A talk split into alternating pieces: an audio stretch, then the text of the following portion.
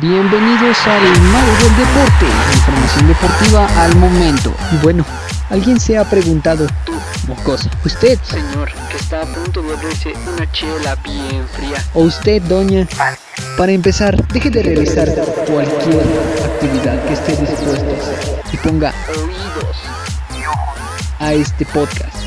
Y bueno, vámonos con algo decepcionante. La Champions y la Europa League pospuestas por la UEFA debido a qué? Pues al coronavirus. La UEFA ha anunciado este lunes que pospone las finales de la Liga de Campeones de Europa, tanto masculina como femenina, y de la Liga Europea, todas previstas originalmente para el mes de mayo por la amenaza del coronavirus, aunque no ha ofrecido una fecha para su celebración como resultado de la crisis del COVID-19. La UEFA ha tomado finalmente la decisión de posponer las finales de clubes originalmente programadas para mayo de 2020. Además, la UEFA nos acaba de decir que aún no se toma una decisión, desgraciadamente, con respecto a el tema de la UEFA Champions League y de la UEFA Europa League. Además de que también otras organizaciones mundiales, como por ejemplo el Comité Olímpico, ya pospusieron los Juegos Olímpicos, desgraciadamente, muchachos. Así que pues hay que hacer conciencia sobre este virus. Todo, todo evento deportivo que se quiera llevar a cabo, pues no se podrá hasta nuevo aviso de las autoridades deportivas desgraciadamente. Y ahora vámonos al baúl de los recuerdos. Esas tardes maravillosas. Esas compañías inolvidables y esas actividades tan grandiosas. Ahora quiero comentarles algo que yo creo que todos hemos vivido. La época en la que te salías a la calle y echabas retas de fútbol. ¿Cómo no?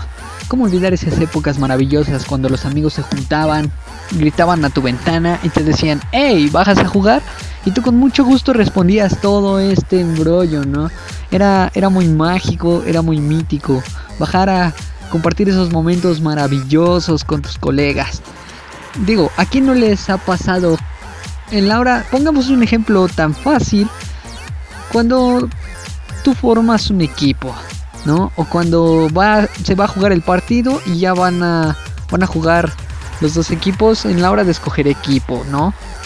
De escoger, de escoger quién va a ser tu equipo, quién va a ser esa poderosa delantera, esa defensa tan sólida, esa media letal y ese guardameta que va a hacer sudar a todos.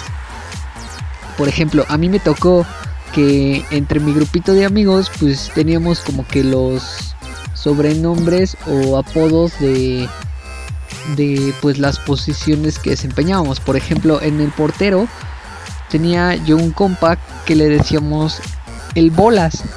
¿Y por qué el bolas? Pues es el clásico portero gordito que aunque no aunque no se vea que tenga condiciones, ese vato es un auténtico Iker Casillas. La verdad, es un auténtico Iker. O también, por ejemplo, en la defensa teníamos a un compañero que le decíamos la aguja. Ese tipo era impresionante, aguerrido, iba a pelear todas las pelotas, fuerte, te barría como... Es más, te, te trapeaba como si fuera tu mamá en un fin de semana. Así, te metía una rastriza pero bonita.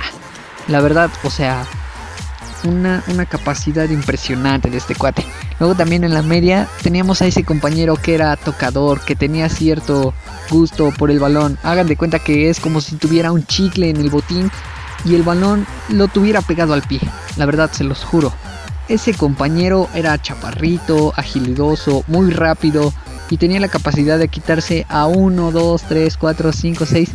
Pongámoslo como un Messi, pero en el medio campo. Una combinación entre Messi y Tony Cross, ¿qué les parece? También además, en la delantera nunca faltaba el sosodicho delantero matón. ¿A poco no?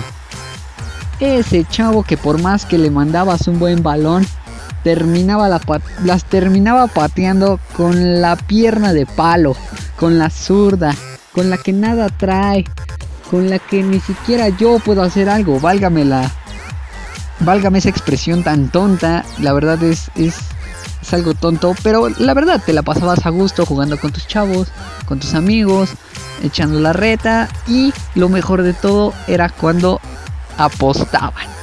El primer equipo que ganara sale. Tenía que pagarle al otro equipo con una coca y esa coca no era solamente un refresco, era una Champions, era como si levantaras a la propia orejona, tú, sí, tú la tuvieras entre tus manos. La verdad es algo impresionante. También otra cosa que, que quiero recordar, que me trae la nostalgia, es este rollo de la hora de los penales.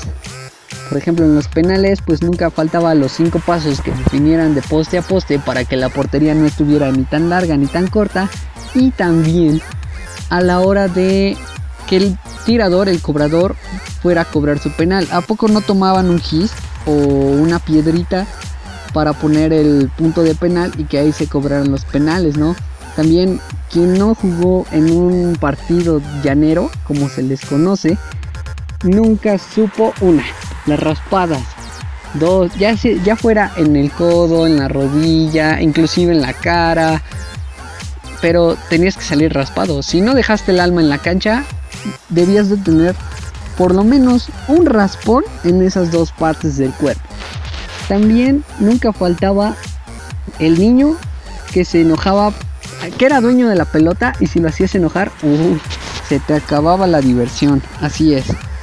También otra cosa que me trae la nostalgia de niño era, ah, era jugar en la lluvia con ese balón de cuero. Hijo de Dios Padre, cómo calaba ese fregado balón. Además, estaba interesante porque cuando si tú le llegabas a pegar a uno de tus compañeros con ese balón, uy, no, prepárate para las chilladeras. Como ese balón estaba pesado, que parecía, pongámoslo en un ejemplo básico, que tú que me estás escuchando, quizás si jugaste alguna vez con tus amigos, me vas a entender, era como una piedra. O sea, ese, ese balón te pegaba en la cara y cuidado porque fueras actor, porque si no, te desgraciaba la vida, amigo te la desgraciaba por completo. La verdad es un, es un momento bonito el recordar todas estas aventuras que tenías con tus compañeros. También era algo chistoso que justo cuando tu equipo iba ganando nunca faltaba que tu mamá se saliera y te trajera de la oreja para ya irte a jugar, para salirte de jugar o que en dado caso dieran las 8 o 9 de la noche y que tu mamá te gritara por la ventana, ya vámonos, que te tienes que levantar temprano para la escuela, hijo. Órale.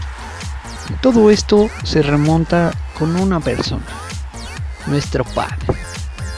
Digo, ¿a quién de nosotros no nos pasó que cuando veíamos un partido de fútbol en la tele con la familia, tú le decías a tu papá, oye pa, yo quiero ser futbolista, quiero llegar a lo grande, quiero ser reconocido por todo el mundo, representar a mi país en una, en una Copa del Mundo, jugar, pisar el campo, pisar esa cancha, ver toda la gente en el estadio y dentro de esa gente que estés tú siempre acompañándome.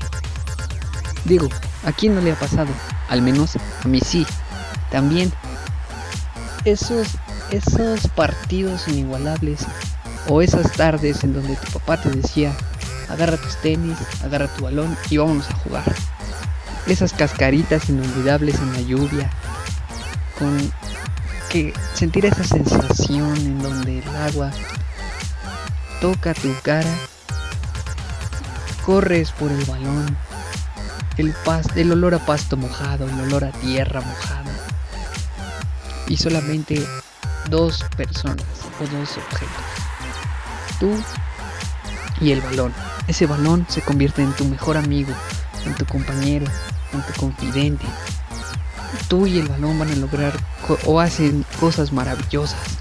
Además, esa, esa motivación de tus padres, esa alegría al ver que quedas, quedas maravillado al estar jugando, esa alegría, esa emoción con la que te ven jugar, se refleja en sus caras se iluminan sus ojos y solamente esperas pronto, pero pronto, pisar un campo de fútbol y ser la estrella más grande. Y bueno, esto fue todo en El Mago del Deporte.